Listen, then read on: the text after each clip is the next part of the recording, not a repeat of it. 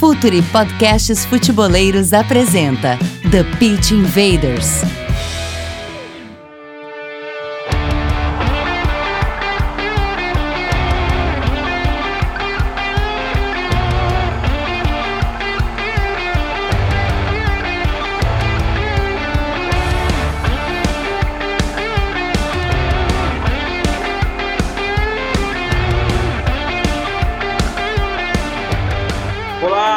Futeboleiros! Olá, futeboleiras! Futuri, podcasts futeboleiros, apresenta The Pit Invaders, episódio 79. Meu nome é Eduardo Dias, eu sou o host mais dessa invasão futeboleira pelo SoundCloud, iTunes, YouTube e pelo clássico www.futuri.com.br. Bom, antes de tudo eu preciso falar sobre um grande projeto do Futuri, o Guia da fase oitavas de final da Champions League, um guia colaborativo elaborado por grandes analistas parceiros do Futuri e que, graças a esses caras, se transformou na análise tática mais completa em língua portuguesa sobre esse tema. Essa semana no www.futuri.com.br foi ao ar a primeira parte, que tratam dos jogos de 13 e 14 de fevereiro. E os autores dessas, das análises desses times foram Murilo Moré, da Juventus, Rafael Maciel, do Tottenham, Fernando Campos, do Basel, Igor Júnior, do Manchester City, Luiz Cristóvão, nosso amigo português do Porto, Jorge Luiz, do Passe Posse do Real Madrid, Renato Gomes Rodrigues, do PSG e Vinícius Fernandes, do Liverpool. Então aproveito para conectar com ele, Vinícius Fernandes. Dali, Vini! Cara, esse talvez tenha sido o trabalho mais complexo que a gente fez até hoje, inclusive de logística, né, Vini? Sim, foi um trabalho muito legal, uh, capitaneado pelo Gabriel, um trabalho muito bacana que ele fez. A gente queria trazer uh, da forma mais detalhada, esmiuçada e densa como jogavam as equipes, como era o modelo de jogo. A gente achou que seria um desafio muito grande em pouco tempo, fazendo só eu e ele, né, já que realmente eh, ou eu e ele e os nossos colaboradores fixos, como o Myron e o Bolívar, ficaria demasiado pra gente. E a gente falou assim, ah, quem sabe a gente vai aí eh, contatar a nossa rede de colaboradores. Foi o que a gente felizmente fez eh, e contou com, com muita gente disponível, interessada em participar, que mostra muito o momento legal que a gente está vivendo, né, Eduardo? Então, foi muito bacana que a gente acionou o pessoal, muita gente se interessou, citou caras muito bons e o mais bacana, assim, é que cada um analisando do seu jeito, com a sua narrativa, com o seu texto, uh, todas as análises ficaram com um grau de profundidade interessante, pegando vieses diferentes, isso que é muito legal, e isso mostra que o futebol, uma das coisas mais encantadoras é como ele é unilateral, né? a gente pode enxergar um jogo, um modelo de diferentes maneiras e contar ele de diferentes maneiras. A gente fez isso por vários textos, várias vozes e ficou bem interessante. Assim. Infelizmente, a gente tem tido feedback bem positivo desse trabalho. Eu estou impressionado com a profundidade da análise que os caras fizeram. E isso é um grande ativo do Futuro, né? Ter essa rede de colaboradores, de caras interessados em, em pensar o jogo, em fazer o jogo evoluir através das suas análises do debate. Isso é muito legal. E nos textos existem links para o Twitter de cada um dos autores. E façam como a gente, sigam esses caras e aprendam sobre futebol. A maior parte deles acabou que já passaram por aqui pelo Pit Invaders, né, Vini? Sim, a maioria já passou por aqui. Uh, muitos acompanham nosso trabalho, interagem com a gente. E, e, é bem isso que tu falou, assim, muita gente uh, disposta, interessada, e quando a gente chamou e aceitou, falou, então vamos fazer uma coisa legal porque é pro futebol.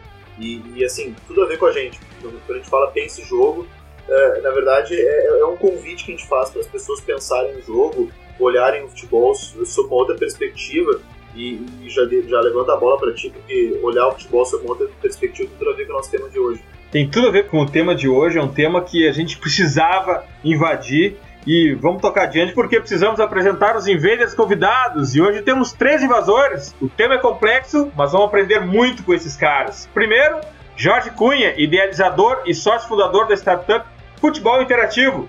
Bem-vindo, Jorge. Obrigado, Eduardo. Obrigado, colegas do Future. Hoje venho então apresentar um pouco da proposta do futebol interativo. Tenho certeza que será uma noite de muita contribuição para quem gosta de pensar o jogo. Mais um Invader, esse eu tive o prazer de conhecer num episódio do podcast Imigrantes da Bola, que participamos juntos, e eu fiquei impressionado pelas ideias dele sobre futebol. Adailton Júnior, estudante de economia da USP, que nos últimos dois anos e meio se dedicou a criar um espaço para discutir gestão e incentivar a profissionalização do futebol através da aproximação dos estudantes com o mercado inclusive como presidente da FEA Sports Business em 2016 e 2017. Que prazer falar contigo de novo, Adeilton. Seja bem-vindo ao The Pitch Invaders. Muito obrigado, Edu. É, o prazer é todo meu. Prazer, enfim, não só conversar aqui com você, como o Vinícius, tenho o prazer de conhecê-lo, o George, o qual já, já conheço, e também do Tega, que é um, que é um grande amigo. É, é um prazer ter sido convidado com esses nomes tão fortes e tão, tão importantes. Né? De certa forma, enfim, estou aqui para contribuir ao máximo para a gente debater sobre os temas que, que virão. Enfim, trazer um pouquinho lá da minha experiência dentro da USP, dentro desse mercado universitário, enfim, tentando aproximar os estudantes do mercado esportivo como um todo, né? Em especial o futebol, porque é onde a, a indústria esportiva mais é, gera receita, enfim, aonde a roda realmente gira, né? Então, pô, vai ser um, um, prazer aqui discutir com vocês e, ajudar, colaborar da, da, maneira que for possível. Bom, o Adailton já entregou outro convidado, Eduardo Tega, arroba Tega no Twitter, CEO da Universidade do Futebol e um cara completamente comprometido com a evolução do jogo. Luta que é nossa também por aqui. Bem-vindo, TH! Grande prazer estar desfilando aqui no Futsal, que, que eu acompanho e, e torço muito para essa comunidade que pensa o jogo, pensa o futebol brasileiro e reúne tanta gente boa e incomodada em mudar o nosso futebol. Então é um grande prazer debutar aqui com vocês e trocar conhecimento nessa próxima hora. Obrigado do convite. Demais, vamos lá, Invaders, vamos invadir a era do conhecimento no futebol. Está no ar o The Pitch Invaders, podcast semanal do projeto Futuri Cultura, análise e informação, com a profundidade que o futeboleiro merece.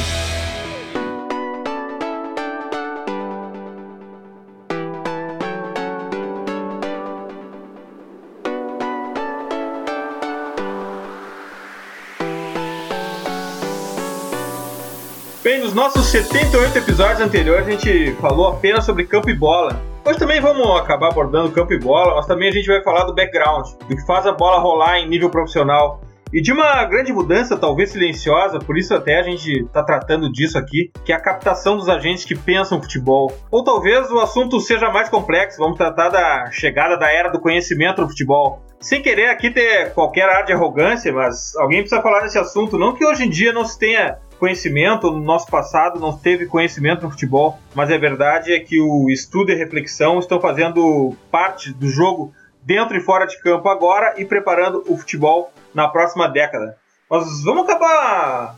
Vamos começar pelo campo, afinal de contas, já que a gente trouxe campo e bola até aqui, eu já acabei escrevendo sobre isso no Twitter, Tega. Eu sempre relatei e sempre tive muita certeza que na década passada as crianças que passavam a maior parte do tempo jogando futebol, elas tinham imensa vantagem sobre os que dividiam o tempo com o colégio e atividades extracurriculares. Afinal de contas, o talento com a bola era o único skill que importava, muito acima de todo o resto. E eu tenho certeza também que para os jogadores de futebol da próxima década, a habilidade com a bola ainda é importante e exige horas de treino. Quem leu Soccernomics sabe que de preferência 10 mil horas, né? Mas o nível intelectual adquirido no colégio, nessas aulas essas curriculares, agora estão ganhando importância no, no cenário do futebol e no modelo de jogo atual.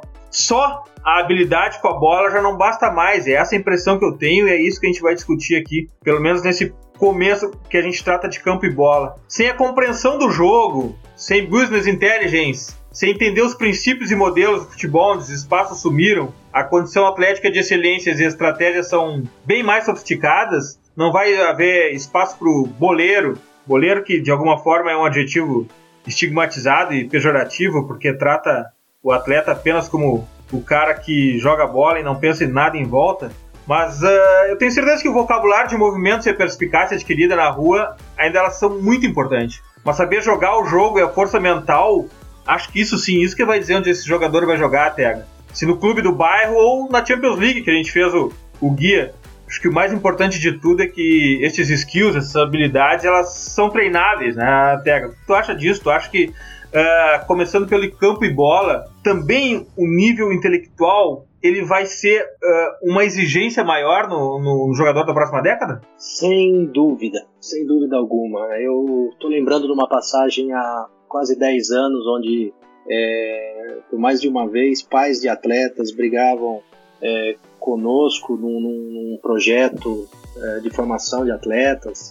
A gente tinha um conceito diferenciado onde é, era um conceito de, de atleta inteligente, né, onde a, a qualidade da educação desse atleta é, ela não era uma não era uma necessidade não era uma muleta né? Ela era uma necessidade para resolver os problemas do jogo. E, e, nós naquela época conseguimos um colégio particular com uma grade curricular é, muito melhor do que o ensino público, né, o ensino público brasileiro. E os pais dos atletas, alguns pais e atletas brigando que o filho dele não estava lá para estudar, estava lá para jogar futebol.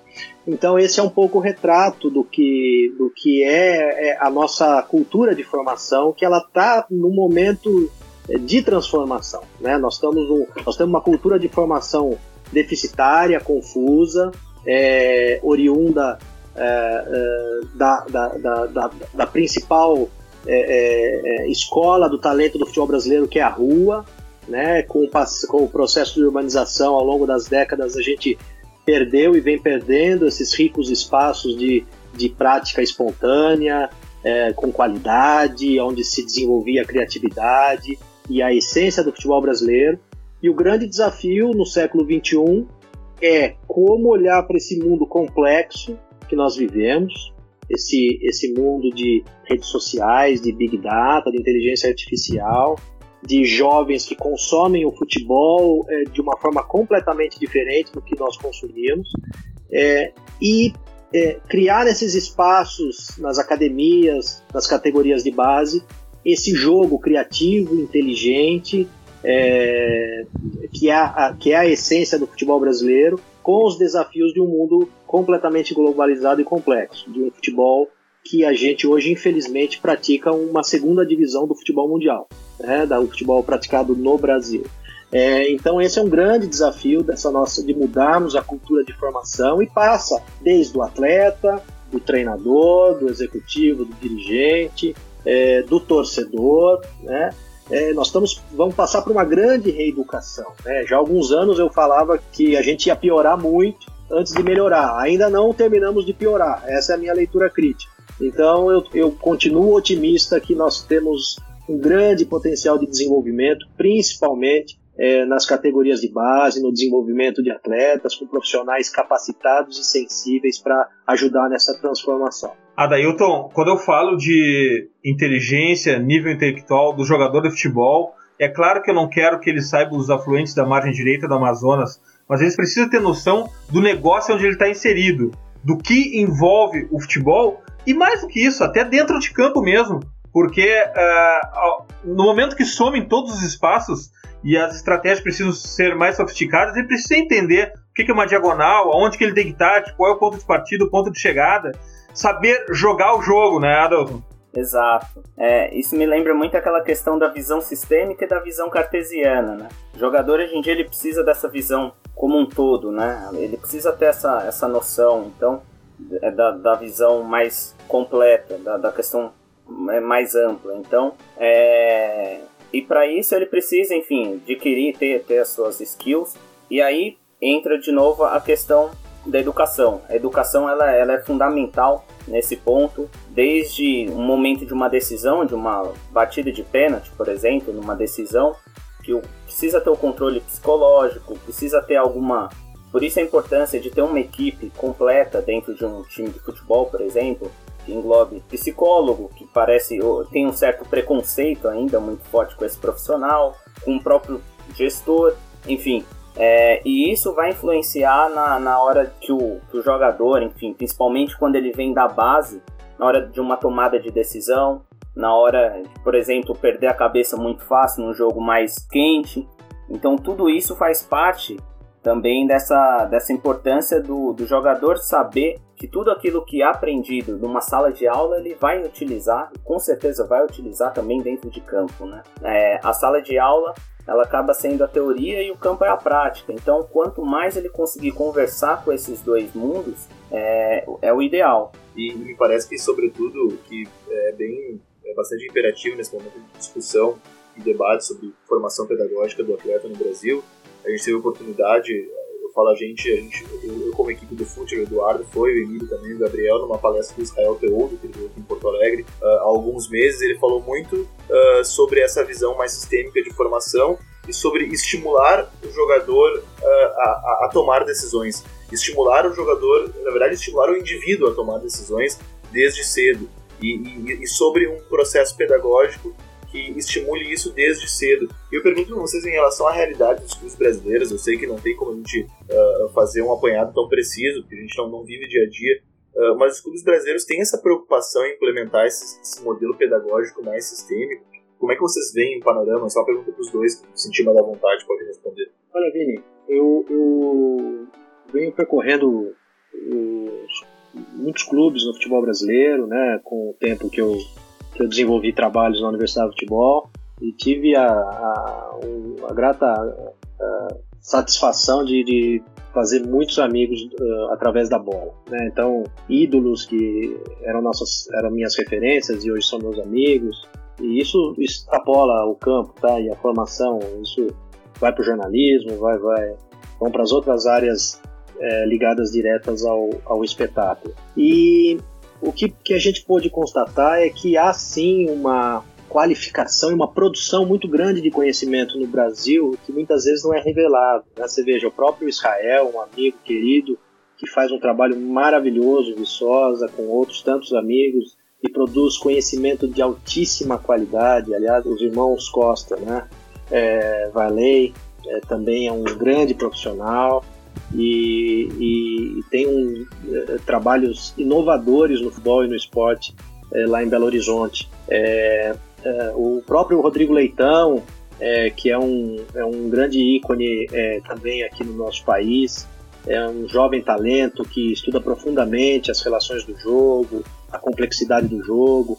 E os pilares, acho que nossos uh, uh, grandes pais ali, o próprio uh, professor João Batista Freire, é, João Paulo Medina e Alcides Scalha, né, que são a base ali da pedagogia, a pedagogia da rua, que estudaram muito essa, essa origem. Então, é, muitas vezes a gente, é, com o advento agora, principalmente nas das últimas décadas, de, de, de que você praticamente não tem barreiras para buscar o conhecimento, né? É, você, a gente foi invadido com uma série de conceitos e uma série de conteúdos de várias regiões e várias influências que causaram uma grande miscelânea e positiva. Né? Quem, quem saiu na frente justamente foram é, é, uma geração mais, mais é, é, nova, né? que tem um pé muito grande na, na academia, e que teve ou não experiência é, como atleta profissional.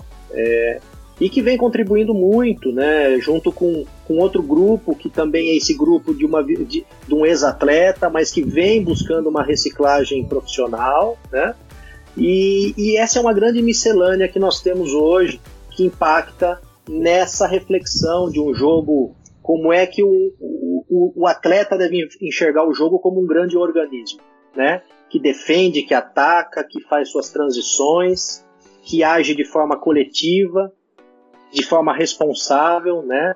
Então hoje é, é muito interessante. Eu tenho, eu tenho três filhos, três moleques. Se, se, um deles não for jogar na Europa, num grande clube, meu plano aí de aposentadoria foi pro, foi pro vinagre. Mas é, veja só, eu tenho um menino de 9 anos, né? Ele começou com 8 anos aqui. Eu sempre deixei eles muito à vontade, não pressionei nada para escolinha. Pelo contrário, tentei fugir. E ele começou a se interessar por, por fazer algo mais é, controlado e regulado com oito anos. E, e ele está na escolinha do Barcelona. E na, eu tinha a oportunidade de conhecer ali os coordenadores, tínhamos feito algumas parcerias, inclusive com a Universidade de Futebol. Mas olha que interessante, os, os meninos, esses garotos de 8, 9 anos, hoje eles trazem uma. absorvem conteúdos do jogo e, e, nomenclaturas e conceitos que é inimaginável que a gente tivesse qualquer pista disso quando eu tinha 8, 10 anos jogando é, minha bola na rua o dia inteiro. É, então, assim, é uma. Em, em eu tenho um exemplo de 14 anos em casa. eu tenho, meu mais velho tem 14 anos também e, e também se apaixonou lá e está jogando lá também. E, então, é, é, veja só, só, o pequeno que não sabe o que vai virar, e falou semana passada que quer ser goleiro. Eu, eu fiz que nem ouvi. Mas, mas olha que interessante, né? Olha, olha o mundo que nós estamos. Esses me essas mesmas crianças, esses garotos, assistem futebol, é, a Champions League, é, jogando FIFA e no telefone com, trocando ideias com os amigos, né? Então assim é um outro mundo, é muito conteúdo, muita coisa nova, uma transformação muito rápida. O grande desafio vai ser realmente a gente não ficar para trás, não dormir no ponto, porque a cada ano que a gente não consegue evoluir em termos de resolver problemas estruturais do futebol brasileiro, a gente se atrasa demais para grandes centros produtores de conhecimento e de espetáculo, né? Então, essa é um pouco a, a, a uma leitura mais ampla é, que, que a gente vai poder entrar mais, aprofundar sobre, sobre questões mais sistêmicas ali que, que o Adailton puxou e lembrou tão bem. Adailton. É, o, o Tega é referência nesse assunto, né? Quando fala, fica até quieto para aprender também.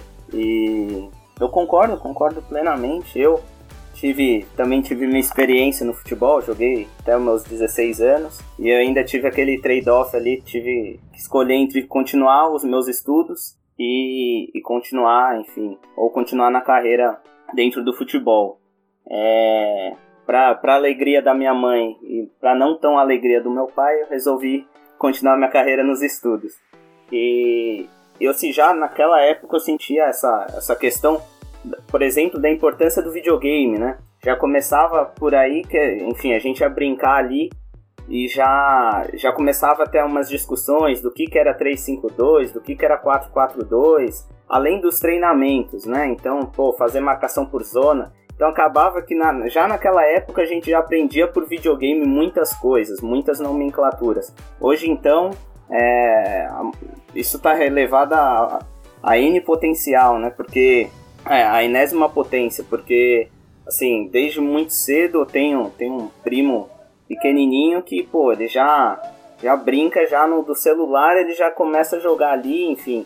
As coisas são muito, muito ante antecipadas não, né? O, o, conteúdo, ele vem muito mais cedo, então é, essa transformação, ela vai, vai ocorrer de maneira mais rápida e, e isso nós temos que ficar realmente antenados, porque assim, um ano não é só um ano que perde, né? Um ano que a gente fica para trás, até agora acompanhar o outro é mais dois, três. Então, assim, o quanto antes nós, nós quando eu digo o Brasil como um todo, se antecipar, enfim, não ficar acomodado de ser, uma, de ser um exportador de commodity, que é praticamente isso que acontece hoje no futebol brasileiro, né? Nós dependemos, os clubes acabam dependendo basicamente de exportar jogador de base, que, é a, que ainda é a nossa principal, é, enfim, nosso, nosso principal produto, se é que podemos dizer assim, diferenciado, nós precisamos correr, precisamos acelerar esse, esse passo, porque senão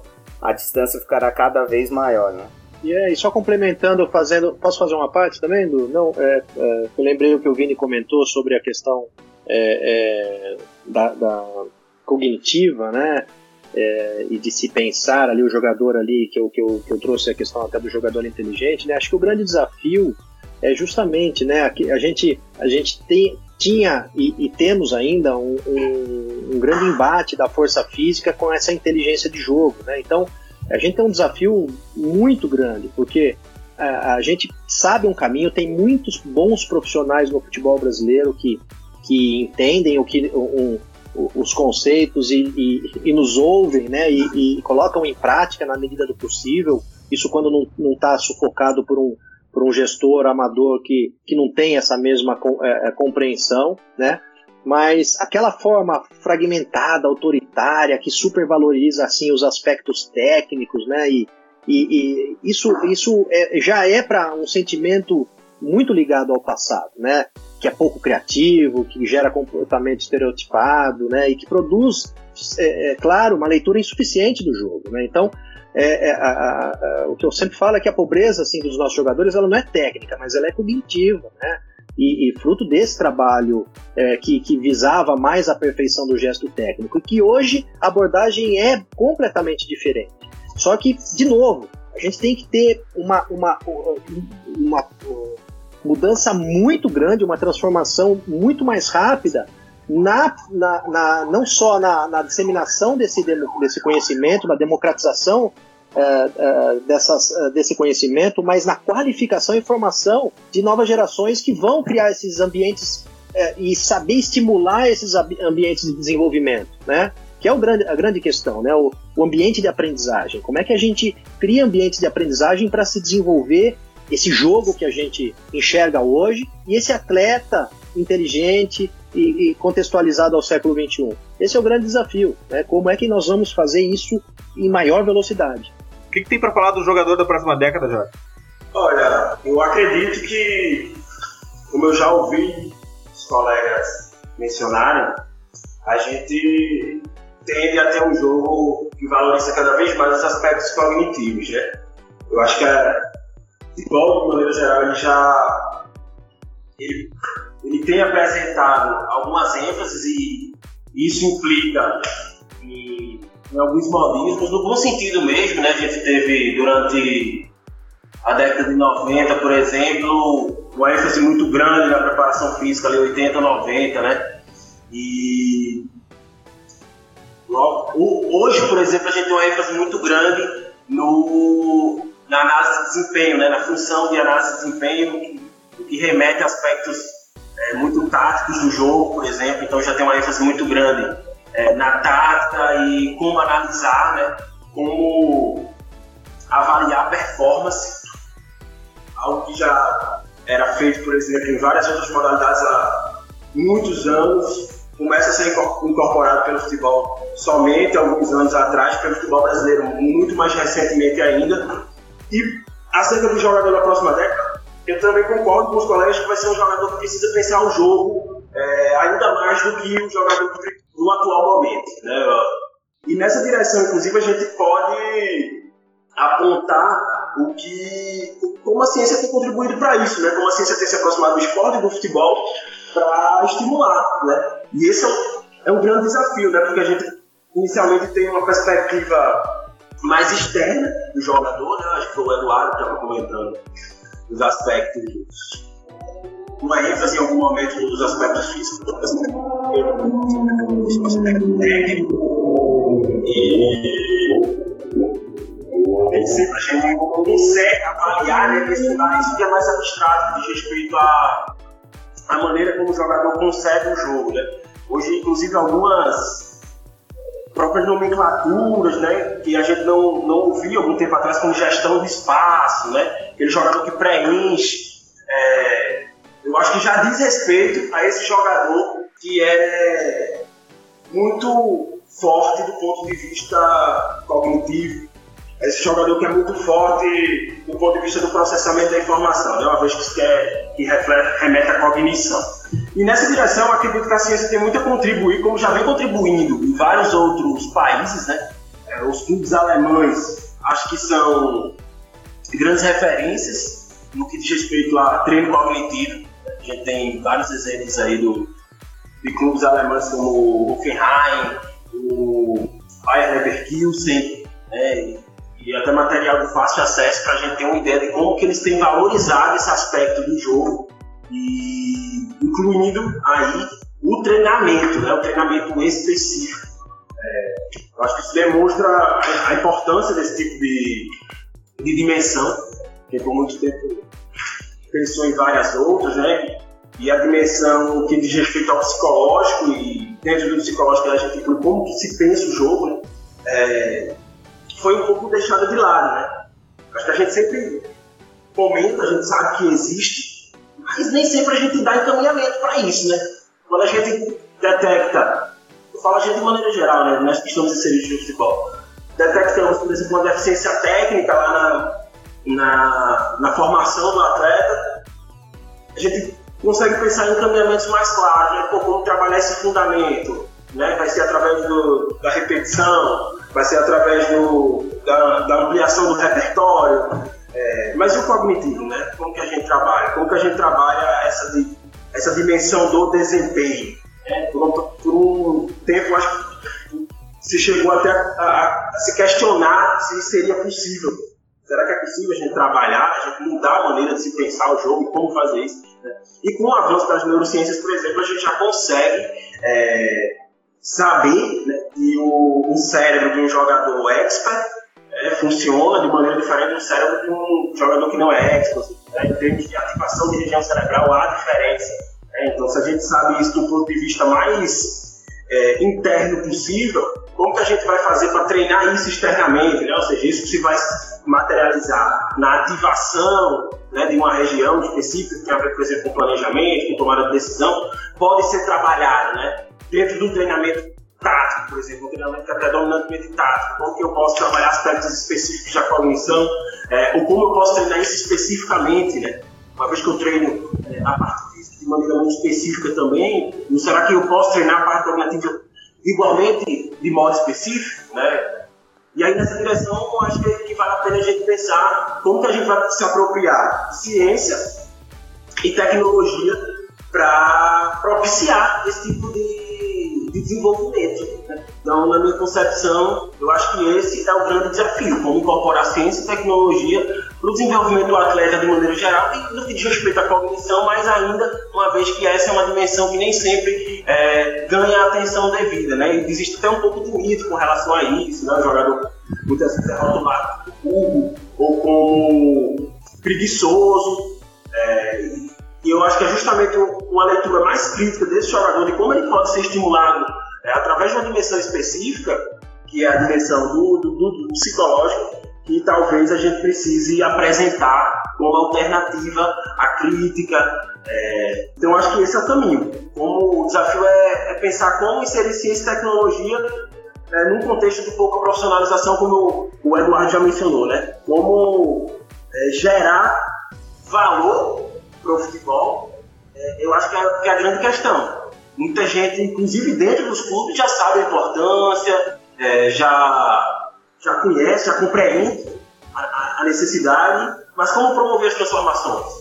Eu, particularmente, não tenho as, as respostas, nem sei se elas já estão postas, mas eu acredito que a gente precisa trabalhar os agentes de transformação né, nessa direção. Então, é como inserir ciência e tecnologia e quem vai inserir, né? quem vai é, mudar a cultura organizacional do clube de futebol. Não mudar completamente, mas né, como mudar um por cento, como plantar uma sementinha, que floresça daqui numa perspectiva de médio e longo prazo, de modo que a gente comece a apontar essas possibilidades. Né? Vários laboratórios é, já têm trabalhado, tanto do ponto de vista da pesquisa científica como do ponto de vista do desenvolvimento tecnológico, com criação de patentes, que apontam nessa direção, né? na direção do, do treinamento cognitivo para atletas com, com, vistas a formar atletas de alto rendimento. Porque sabe, o atleta de alto rendimento precisa pensar entendendo cognição aqui como processamento da informação, como aquilo que diz respeito ao pensar. É, a gente já sabe que o atleta precisa pensar diferente, mas que caminhamentos efetivamente podemos dar? Excelente essa reflexão, Jorge. Ela é fundamental porque ela ataca o jogador da próxima década, um pouco diferente do que a gente estava falando. A gente estava falando dos skills necessários, a gente falou de tomada de decisão, mas a gente não entrou no mérito do quem vai criar esse jogador. Esse jogador é produto de quê? ETH, hoje em dia, no Brasil, a gente tem os profissionais capacitados e a estrutura que o Jorge, nessa reflexão que ele fez, essa ótima reflexão que ele fez, uh, propõe, a gente tem essa estrutura de pessoal e, e de, o, o, software e o hardware para rodar esse jogador da próxima década? Perfeito. Essa, essa analogia, essa metáfora que eu também uso há muito tempo aqui, né? Antigamente os clubes eh, estavam é, muito preocupados em ter um grande bom hardware, né? Então foi uma corrida aí a todo todo todo clube tentar ter o seu seu estádio, a sua arena, é, depois o seu centro de treinamento, estendido também as categorias de base. E hoje, se a gente fizer uma análise, uma leitura rápida, a gente vai ver que todos aí, bem ou mal, têm seus estádios, têm suas estruturas de treinamento, alguns, alguns, vários clubes aqui compatíveis com vários uh, clubes é, é, é, do mundo, é, centros de treinamento aqui que se equiparam a grandes centros de, a grandes academias do futebol mundial. É, eu vejo que a grande corrida agora é o software, né? E quando a gente fala em software, são, são pessoas qualificadas, são processos, são métodos, né? Então eu vejo que os clubes estão testando ao longo da, da, da, das últimas da última década e meia muitos softwares. Alguns acharam um caminho, outros nem tanto, outros é, fazem o que é mais comum, né? A cada três ou quatro anos jogam tudo fora e começam um novo. Então, é, nós, é, a leitura que eu faço é o seguinte: nós temos excelentes profissionais no futebol brasileiro, como eu disse anteriormente, que produzem conhecimento, que aplicam conhecimento. A grande maioria desses profissionais ela é concentrada nas categorias de base. Verdade. Mas geralmente esse profissional ele está sufocado por um, uma, um, uma, um cara que não é profissional e que tem uma leitura muito superficial do jogo e suas relações e interrelações. Pega até, até para fazer uma ilustração, o técnico da categoria sub-15, sub-12, ele tem muito mais uh, formação acadêmica do que propriamente o técnico profissional, né? Perfeito, perfeito. E esse choque hoje é mais nítido, né? Você veja é, como é que o, o, o, hoje os treinadores das equipes principais reagem é, a, a, a, ao conhecimento, a, uma boa pergunta. É, isso, isso vai ser uma tendência cada vez maior de profissionais é, que eu não citei lá atrás na minha primeira é, participação, mas que faz parte de um primeiro bloco, que é esse profissional é, que tem uma, uma história rica no futebol brasileiro, é um profissional mais tradicional e que não buscou atualização profissional e que hoje perde espaço no futebol brasileiro. Né? Então, isso, essa, se a gente olhar é, num horizonte aí até menor do que 10 anos, a gente vai ver que muita coisa mudou e muita coisa melhorou no é futebol é verdade, brasileiro. É verdade. Então, o, é, como bem lembrou o Jorge, o fundamental, né, que é um termo que a gente usa na Universidade de Futebol desde o primeiro dia, é a transformação pelo conhecimento e a, a, a, a formação de agentes, é, a, a, a qualificação de agentes de transformação comprometidos com a mudança. Essa é a grande sacada. Hoje, o nosso grande desafio é criar lideranças comprometidas com a mudança. Né? Hoje, hoje é, é, a gente ainda vê todos os dias, todos os anos, a mesma história, líderes em seus clubes, gestores que é, é não, não, não tem voz ativa para nada, aceitam tudo que é colocado, é, a gente vai, aquela manada, é, indo para sempre a mesma direção, aceitando os problemas estruturais do nosso futebol, que impactam diretamente da forma como a gente é, é, produz futebol. Qual é o futebol que a gente quer? Que futebol a gente quer jogar daqui a 10 anos? Né? Qual o futebol que a gente quer? De que forma a gente quer estar daqui a duas a três Copas? Né? Será que é suficiente a gente ganhar uma Copa, como temos totais condições agora no próximo, agora em julho, é, junho e julho, e, e, e, a gente ter uma sexta estrela e a gente continuar com o futebol que se pratica aqui dentro e, e colocar uma cortina de fumaça nisso de novo, né? O quanto o quanto faz bem perder uma Copa perder um jogo de 7 a 1 Para mim foi um grande legado do futebol brasileiro, o 7 a 1 a forma como impactou na sociedade, a forma como a gente pensa o jogo hoje, né? Há muito mais interesse em pensar o jogo, em entender o, o, o, tipo de jogo, o futebol que é feito aqui, o, que, o trabalho que é feito nas categorias de base, se precisa ou não de qualificação profissional para trabalhar lá dentro do campo, se o gestor, o presidente também tem que ter, é, ser mais responsável, é, que tipo de espetáculo que a gente quer. Então, é, a, a, sociedade foi impactada de uma forma muito positiva com esse é, abalo é, enorme que a gente sofreu, né, com esse impacto enorme. Então, eu continuo sempre muito otimista, acredito que mais células de transformação, como a que vocês têm, é, é, mais invaders vão literalmente invadir é, esse, esse ecossistema ainda que é muito poluído, um oxigênio muito é, rarefeito, muito é, ruim de se respirar e que a gente precisa de mais oxigenar essa cadeia produtiva do futebol brasileiro, que ela fica muito, muito, muito limitada apenas à ponta é, da pirâmide, que é a seleção brasileira. E o Eduardo perguntou uh, sobre quem forma, fazendo uma referência a treinadores, e, e eu pergunto agora, quem contrata quem forma? não precisa possuir cada vez mais um conhecimento metodológico de treino para se cobrar, e aí eu não, não me refiro só contra, ao processo de contratação e avaliação de treinador profissional, mas mesmo para a base, conhecer metodologia de treino, uh, uh, conhecer como o cara trabalha, como o cara desenvolve um modelo de jogo, como é que o cara pensa uma, uma, uma temporada inteira, pensa uma pré-temporada. Não, vocês não, não, não, não entendem que há necessidade cada vez maior do dirigente, independente da instância que, do cara que ocupa, mas o dirigente ter um conhecimento de campo e bola cada vez maior Dailton. Eu, eu, eu acho, e, e aí nessa questão acho que engloba uma questão ainda mais importante, né? A filosofia do clube. O que, que o torcedor do clube deseja? O que, que o dirigente deseja para esse torcedor? O torcedor tem, tem paciência com, com a categoria de base, o torcedor quer algo pronto, enfim. Eu acho que assim, tem que respeitar a identidade do clube e respeitar e conhecer, mais do que respeitar, também conhecer a identidade do seu torcedor, a história do seu clube.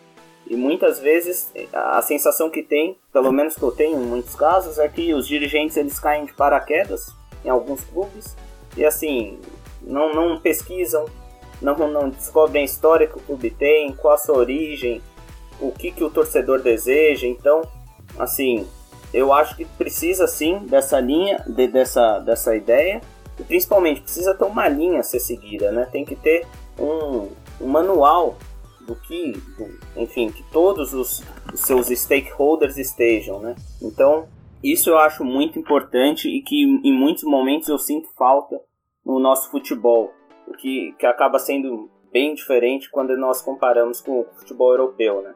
Inclusive, se a gente estender um pouquinho dessa, dessa questão, vem até para os clubes, que, que é até, enfim, de certa forma curioso, porque os nossos clubes são sociais, né? São, são associações e assim, não tem preocupação alguma com o lado social, em muitos casos. E, e, é diferente, por exemplo, quando você olha lá a Premier League, você olha a Inglaterra, que, que teoricamente não, não, te, não deveria ter essa preocupação, mas assim, eles têm essa preocupação, fazem questão de deixar isso claro, fazem questão de, de abordar as comunidades, de certa forma, de ter essa, essa de ter essa, essa comunicação mesmo com a, com a comunidade, enfim. E, e é algo que falta muito ainda no nosso futebol. Jorge, a gente está falando sobre a era do conhecimento no futebol e eu quero saber de ti, a tua experiência no futebol interativo e se chega para ti a, percep a percepção que existem mais pessoas atrás de conhecimento no futebol. O interativo surge justamente da escassez de oportunidades de, de formação no segmento do futebol. E isso tem muito a ver com a minha trajetória profissional, né? Uma vez que eu era aluno do curso de psicologia e tinha uma história no futebol, eu sempre tentei conciliar né, a minha ciência, profissão com esse contexto com o qual eu, desde muito cedo, sempre fui muito familiar. E durante a graduação eu percebia a, a dificuldade de se conciliar ciência, né, cientificidade, conhecimento, qualificação, e aí, por consequência, meritocracia, né, que entra em todas essas questões que nós discutimos anteriormente, no contexto do futebol. Né? Então, é, aquilo me impactava muito né, durante a minha trajetória, eu tive a oportunidade de passar em vários programas de pós-graduação do Brasil, né, sempre estudando futebol e sempre fazendo esse link com a prática. Então, para mim, ficava muito. É, me chamava muita atenção quando havia de distanciamento, quanto há, né, essa situação não mudou, de distanciamento entre a produção do conhecimento, as pessoas que estão se debruçando teoricamente, né, tentando entender o futebol, compreender e, consequentemente, melhorar, e as pessoas que estão na ponta aplicando, que estão dentro das organizações. Né? A gente fala muito dos clubes, mas aí existem também as federações que têm uma baita responsabilidade também na construção do futebol. É, de um produto de futebol mais interessante. E aí tudo isso me chamava muita atenção, né? Conheci algumas realidades, né? Só que de Natal, onde eu estou hoje novamente, Rio Grande do Norte, mas morei uma parte em Monterrey, no México, lá eu também trabalhei com futebol, trabalhei dentro do clube de futebol, né? Estava dentro da, da universidade pesquisando futebol. É, morei posteriormente em Belo Horizonte, né, no qual eu também, onde eu também tive a oportunidade de estudar futebol dentro da universidade e de estar na ponta, né, dentro de federação, do clube, ter essas experiências. Então, tudo isso me, me fazia pensar como que a gente precisava oportunizar mais espaços de, de qualificação, de formação, de debate, de discussão é, do futebol sobre um ponto de vista acadêmico, científico, não necessariamente é, rebuscado, né? não que fosse que a gente precisasse é, ter um, um apelo ao academicismo, mas que a gente precisasse discutir o futebol de uma maneira é, mais fundamentada do que comumente nós fazemos, né? O brasileiro tem por hábito falar sobre futebol porque nós é, somos desde cedo muito é, familiarizados com, com, a modalidade, né, de maneira muito geral. Mas eu sentia falta de, de, uma discussão mais fundamentada, né, de um olhar mais crítico. E nessa direção eu já pensava como ter espaço interativo, sobretudo é, na região Nordeste, que é uma região muito carente de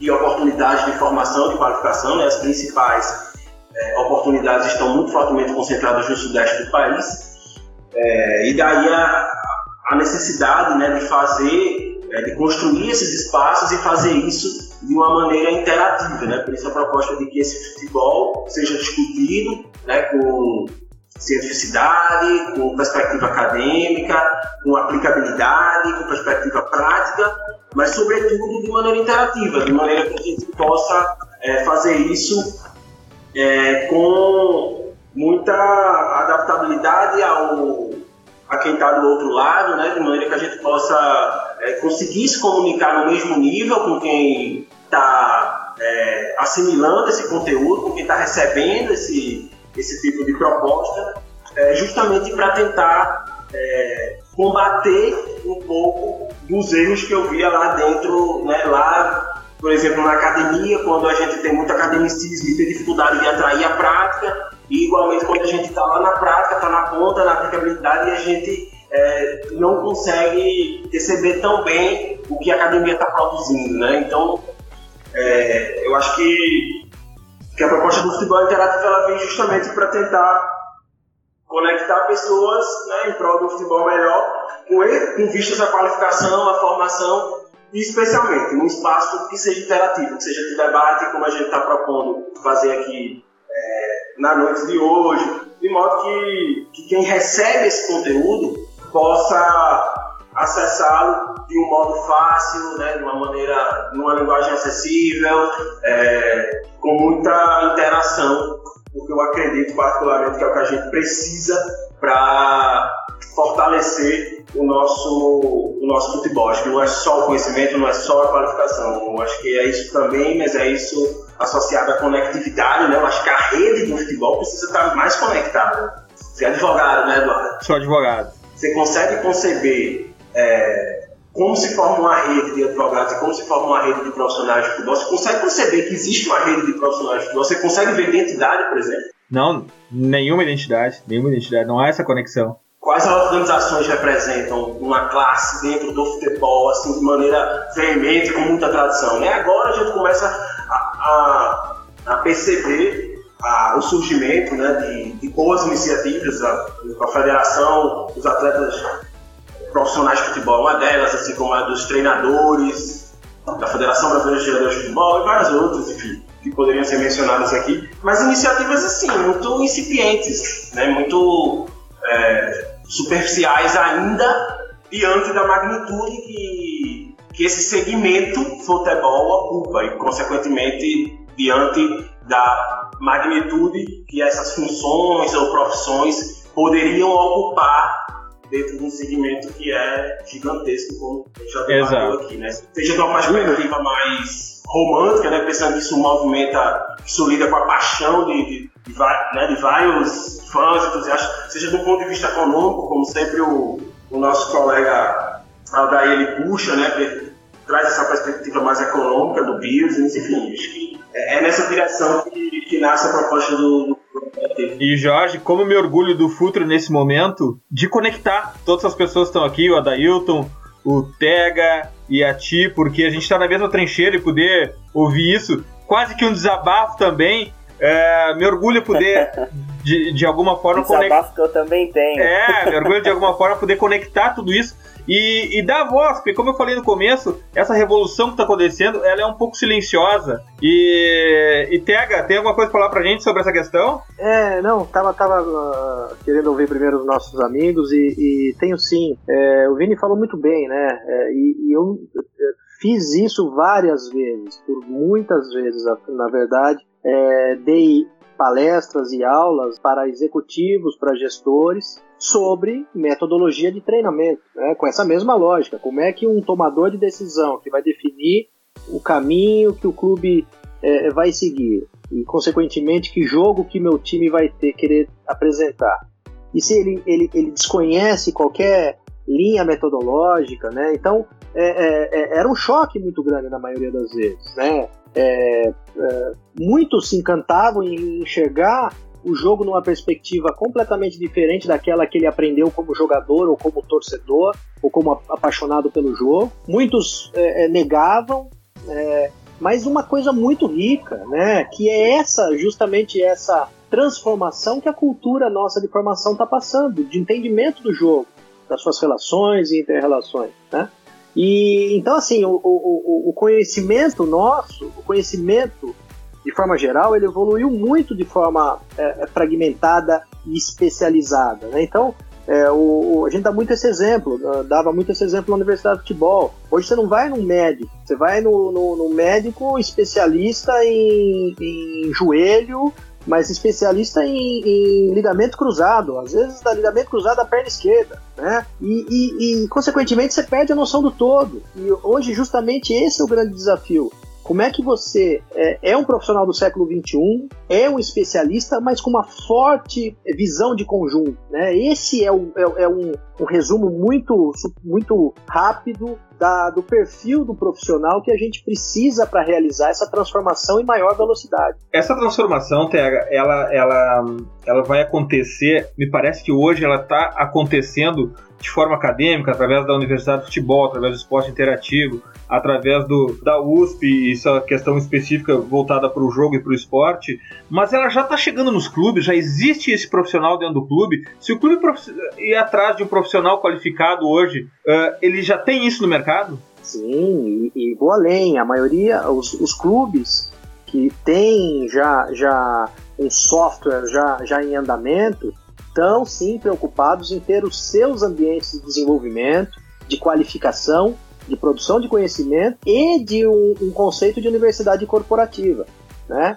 qualificando não só os seus agentes de transformação, mas também os seus atletas, que eu acredito muito que seja a grande segunda onda de transformação depois dos agentes de transformação. Quando esse atleta, nas categorias de, base, tiver a base de conteúdos, né, escola e leitura do jogo, ele vai contestar qual, todo treinador, qualquer treinador, qualquer agente de transformação é, sobre o que ele está fazendo ali em campo, por que ele está fazendo. Aliás, a gente pergunta muito pouco, faz, muita, faz pouquíssimas perguntas para o jogo, essa é a verdade. Então, essa para mim é a grande segunda onda de transformação que a gente vai conseguir é, é, é acelerar muito é, o nosso processo de, de de busca de um, de um, de um, de um, é, um novo posicionamento no futebol mundial, sabe? De buscar o, o, o, tempo perdido e as posições que a gente perdeu ao longo dos, dessas décadas com, com um olhar muito míope da forma como se desenvolve o futebol brasileiro. Adailton, e como isso se dá no campus, lá dentro, na academia? Tem, os alunos sentem essa vontade de participar do mercado do futebol, do mercado Vamos ampliar um pouco do mercado do esporte no Brasil. Não é muito decepcionante tudo que eles veem e ouvem todo dia na televisão, ou até mesmo a restrição de mercado mesmo. Isso não, não diminui a, ansiedade desse, desse profissional, desse aluno hoje de tentar a sorte nesse mercado? Isso com certeza, Edu. É, essa é uma, uma questão bem, bem interessante, inclusive, porque durante o tempo que eu, que eu liderei a, a organização estudantil lá na, na Faculdade de Economia e Administração. Foi muito legal essa, essa conversa que eu pude ter com, com, os outros, com as outras faculdades, com os outros institutos. Desde o pessoal lá do jornalismo, que tinha um setor, tem, tem uma área lá da, da empresa Júnior que chamava setor arquibancado voltado para o jornalismo esportivo, desde o pessoal lá da IFUSP Júnior, que era uma empresa júnior na, na Faculdade de Educação Física e Esporte, desde, por exemplo, do, descobri que lá na odontologia tinha um grupo de estudos é, voltado para o esporte por causa que os protetores bucais dos lutadores eram feitos lá. Enfim, tinham estudos, por exemplo, de, de professores, inclusive, é, que apoiavam a ideia de terem prote protetores bucais, inclusive para os jogadores de futebol, para diminuir alguns impactos, enfim como no caso que aconteceu com o Renato Augusto, com o Álvaro Pereira, na época que estava no São Paulo. Então você começa a descobrir um mundo muito grande e ao mesmo tempo muito segmentado. Isso eu estou falando dentro do próprio campo da, campus da USP. Eu não estou falando assim num universo muito na faculdade do lado, vizinha, tem coisas acontecendo também em prol do esporte e, e não se comunicam, né? Tem essa, essa separação. Então, durante todo o tempo, enfim, isso é até algo que eu, que eu vou ler, eu levo para o resto da vida, a gente tentar sempre conversar o máximo possível do, de todos os ambientes. Então, até nessa linha, por exemplo, o pessoal do INSPER, o Fabinho, que, que o Tega conhece, tá abrindo lá a, a, o INSPER Sports Business. É, pô, tem um pessoal da Unicamp, conversei já, já ajudei o pessoal lá da, da Ferra Ribeirão, que é aqui no interior também de São Paulo, conversei com o pessoal da Federal da Bahia, enfim, e todos nessa, nessa busca por de alguma forma tentar trabalhar dentro do esporte, tentar propor alguma algum prove é, algo a mais do esporte, evoluir o esporte, em, em especial o futebol, né, que acaba sendo a grande paixão do brasileiro. E às vezes trava, trava muito em algumas questões mais burocráticas. Eu digo até por mim, muitas vezes minha mãe fala que eu faço, já falava, né, que, com as amigas aqui, que eu estava fazendo faculdade de economia e elas perguntavam: "E aí, tá trabalhando em banco, alguma coisa?"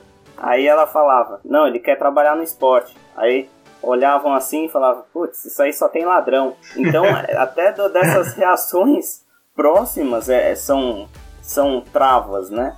Que a gente tem que enfrentar. E, e a maneira mais fácil, a maneira mais é, eficaz de fazer isso é justamente unindo forças. Então essa, essa é uma das coisas que eu mais acredito, que realmente, como, como você gosta de citar bastante, Edu, nós estamos do mesmo lado da trincheira, então é exatamente nessa linha de, de incomodar, de fazer um trabalho de formiguinha, de, de aos poucos, porque assim, num cenário de 10 anos para cá, é, pelo menos da parte dos gestores, já houve uma evolução. Então, assim, é nítido, é nítido se olhar a, a, aqueles dirigentes mais caricatos cada vez mais estão perdendo espaço. E eu acredito que eu também, assim como o Tega, sou um grande otimista e acredito bastante que, enfim, temos um, um futuro é, le muito legal pela frente. Então, quanto mais profissionais capacitados, quanto mais estudantes enxergando a capacidade de trabalhar no esporte, querendo se envolver no esporte e não ficando apenas na naquela coisa do ah, isso aqui é coisa de corrupto, tem muita maracutaia, enfim. Num, eu, pelo menos do tempo que eu estive liderando a organização estudantil na USP, eu descobri assim a minha, minha maior felicidade que eu carrego assim com muito orgulho foram os amigos que eu fiz e pessoas muito boas que trabalhavam no esporte. Então eu, eu acredito bastante no esporte justamente por essas pessoas que eu conheci. E, e eu também sou um otimista, mas fazer um pouco de advogado do diabo aqui, uh, perguntar para vocês assim, uh, como se inserir, se, se qualificar e olhar para o ofício de gestor no futebol sob uma perspectiva otimista, uh, sem envolvimento direto com política de clube, por exemplo. A gente sabe que isso e, e como também tentar driblar algumas amarras políticas e conseguir galgar uh, alguma posição em algum clube, tentar se firmar nessa carreira, porque é muito difícil, né? A gente vê gestores de sucesso no Brasil, ex-jogadores, ou então muitas vezes caras que foram empresários e, e acabaram ocupando um grande cargo, ou mesmo o caso clássico do cara que, que entrou num grupo no movimento político, virou conselheiro, virou diretor de futebol e assim por diante. Uh, como, uh, como é que vocês lidam com isso nos cursos, nas palestras? Como é que vocês lidam com essa questão política? De forma direta, né, né Xará? É, não se separa a política da, do futebol como não se separa a política da nossa vida. Né? É, a política ela vai estar sempre lá e, e, você, e hoje nós temos uma crise não só política, isso serve para o país e para o futebol, né? política, moral, ética, é, técnica e intelectual. Porque o que acaba acontecendo é que por não querer se envolver com política e as coisas ruins que o futebol também tem, e que o esporte nacional também tem, é, o, as, os bons profissionais acabam se afastando.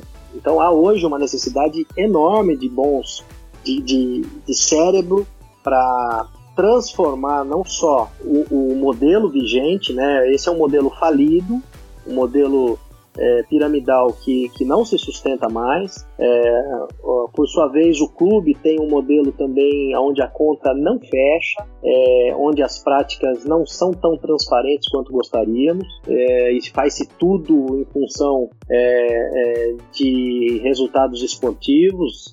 E, e, o lado econômico é, muitas vezes é deixado de lado, e isso é uma cultura também do torcedor brasileiro.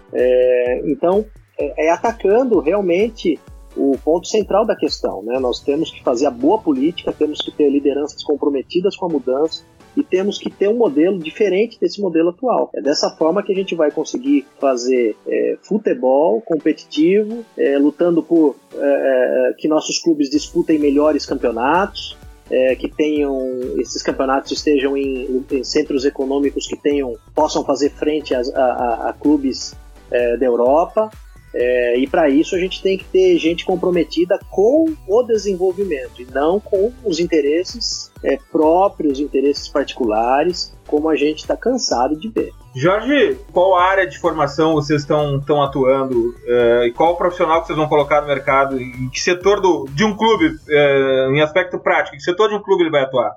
Pois é, hoje a gente não, não tem assim, um, uma área foco em função de está tudo muito numa etapa inicial, mas a gente espera atuar em, em várias áreas, né? Eu acho que existem várias áreas emergentes relativas a funções que tendem a crescer dentro do futebol, né? Como análise de desempenho, análise de mercado, é, funções ligadas à área de gestão, né? Como o Adailton e o Eduardo pontuaram muitíssimo bem, né? Que que geralmente possuem a capacidade de tomar decisões estratégicas, né? mas tudo isso vai ser é, construído em função do, da interação com o público, né? do feedback que a gente vai ter, dos estudos que, gente, que nós é, vamos realizar. Então, de maneira segmentada hoje, eu não, não tenho como responder essa pergunta. Tem um pouco da minha expectativa, né? Eu, eu acredito muito que, que essas áreas eu mencionei, que é análise de mercado, são áreas cada vez mais demandadas dentro do futebol e, e atendem uma demanda de curto prazo, né, urgente, para vários contextos. E acredito no potencial da área de, de gestão em função do, é, de tudo isso que a gente discutiu aqui, né? A gente precisa de tomadores de decisão bem qualificados, de pessoas que realmente sejam formadas para o segmento do futebol, né? E não pessoas que caem dentro do futebol, como você exemplificou aí, porque é da chapa vencedora e tem uma posição no conselho, agora ela ocupa o cargo de direção, né? É, mas eu acho que, que, tudo isso vai ser construído, Eduardo. A gente está tá, tá numa etapa muito, muito inicial, né? Então é, é difícil assim apontar é, qual que é, qual seria uma área foco hoje. Né? A gente não tem. E dentro da, dentro da minha expectativa, eu pensei que eu acredito que uma área que também tem muito a crescer dentro do a área de saúde. Nos últimos anos houve uma, uma inserção muito grande de profissionais dessa área, como por exemplo fisioterapia, nutrição. Na verdade, eu acho que o futebol, ele, ele o nosso futebol, está ainda num, num estágio de, de profissionalização que demanda é, o desenvolvimento de muitas áreas. Né? Quais áreas é, são ou serão prioritárias para o nosso modelo de negócio, isso aí a gente vai precisar construir né, dentro do, de, de estudos que no, nos deem dados é, robustos para tomar essas decisões, né, feedback do público. Mas, de maneira geral, eu acredito que, que tem, que tem potencial para muitas áreas, não, não só uma ou outra. O futebol demanda isso, né? demanda essa, essa multa, essa interdisciplinaridade, essa complementação que há entre diferentes perspectivas. Que pauta sedutora é essa? Que assunto importante, como é bom poder discutir também o futebol fora de campo, já que a gente dedica tantas horas do futuri para o futebol dentro de campo, que afinal de contas é a nossa paixão, mas é importante também a gente pensar no background, pensar como se construi o futebol profissional. A gente teria muitas e muitas horas pela frente ainda, mas agora é hora das nossas dicas futeboleiras. The Pitch Invaders apresenta Dicas Futeboleiras.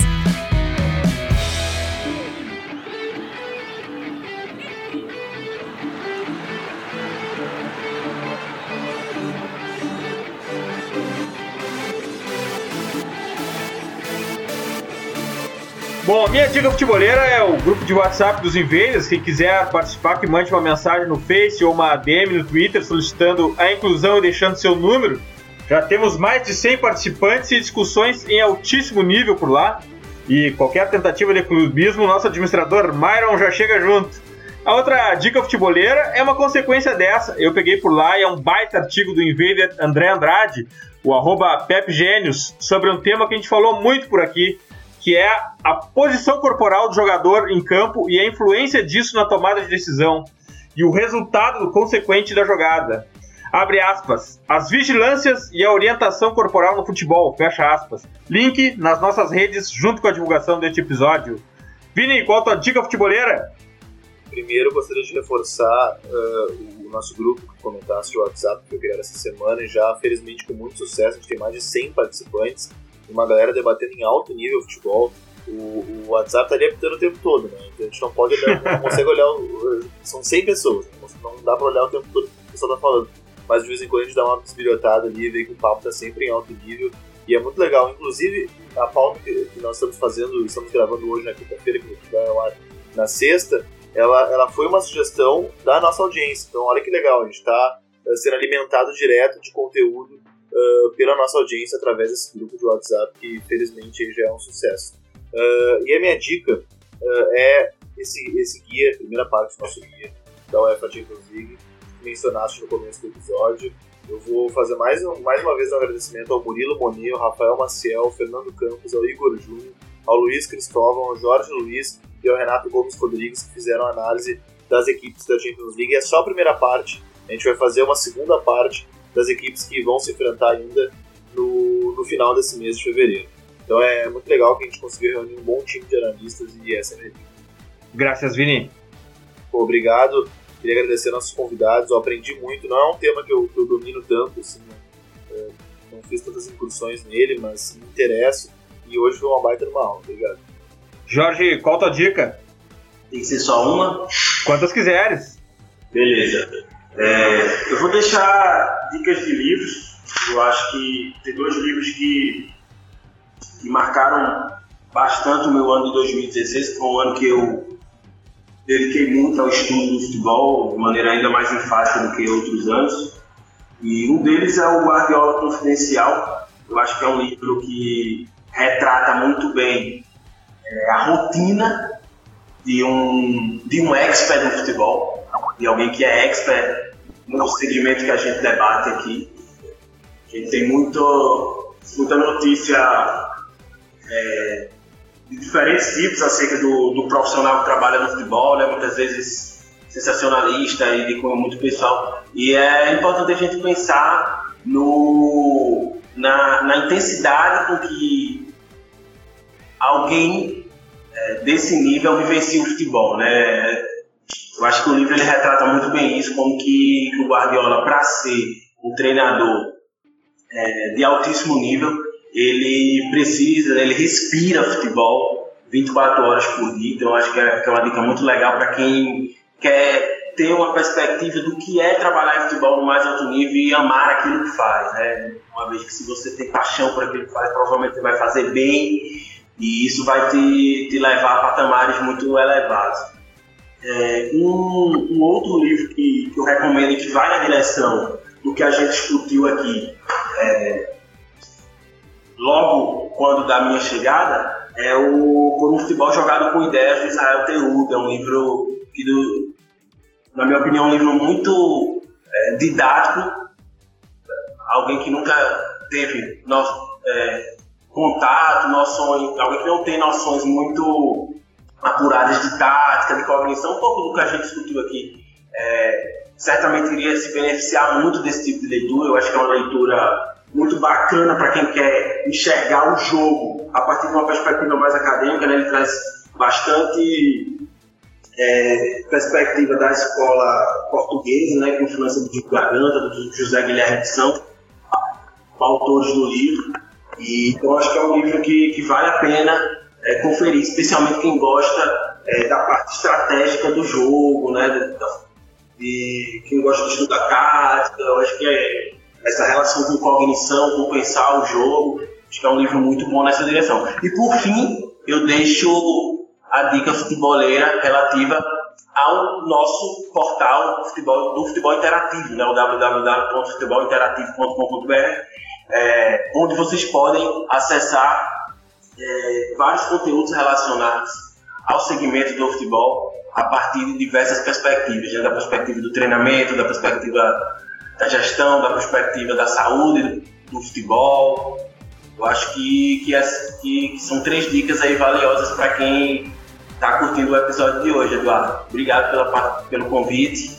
Foi muito bacana estar com vocês. Graças, Jorge. Muito obrigado por compartilhar teu conhecimento conosco e muito obrigado pelo futebol interativo. Isso o futebol agradece, o Futre agradece por vocês existirem.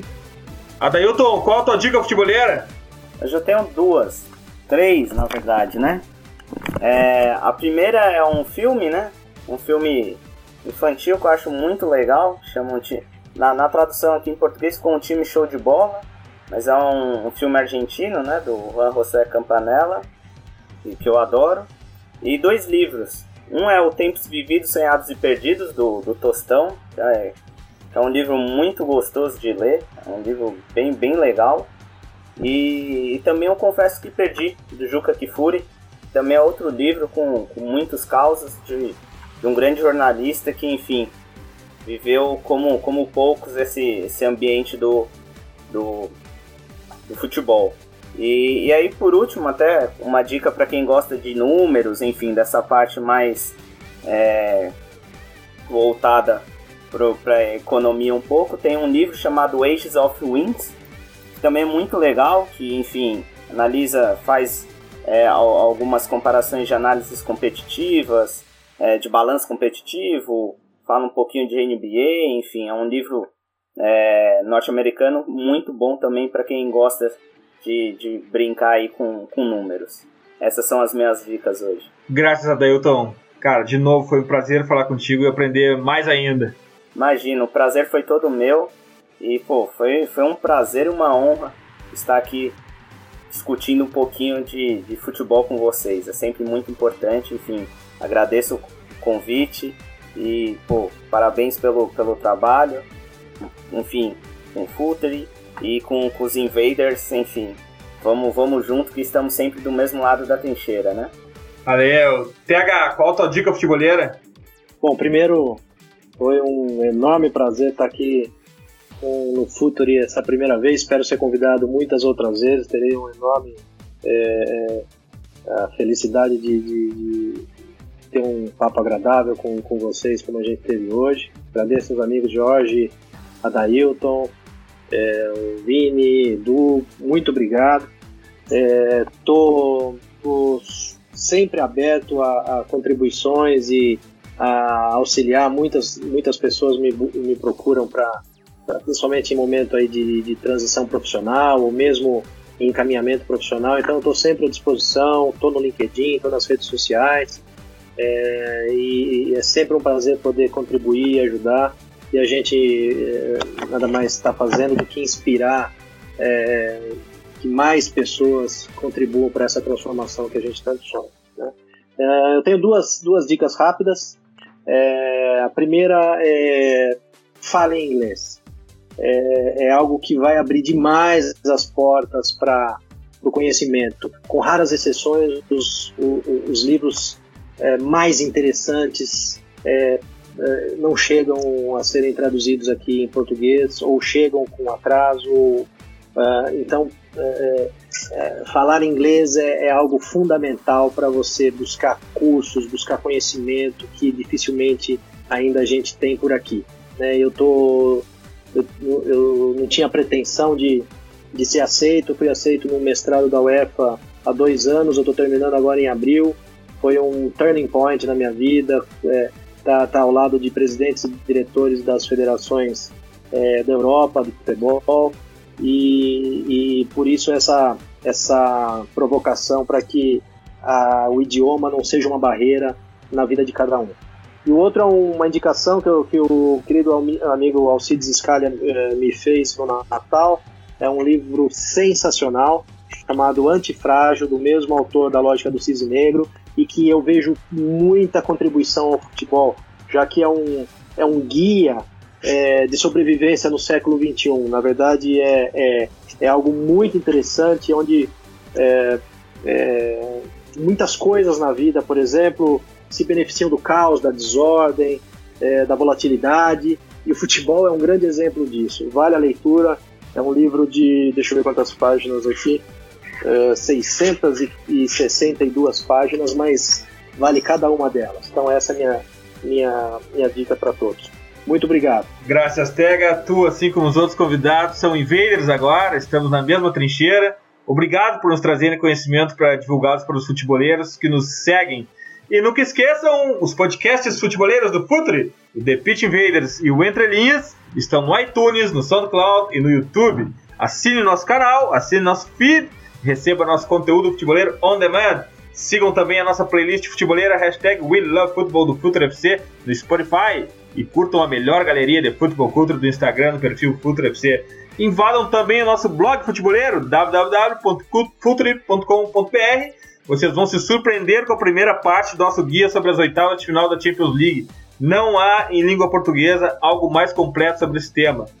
Futeboleiros, nós somos o Projeto Futre e temos um convite para vocês. Pense o jogo. Abraço e até a próxima invasão de Pit Invaders.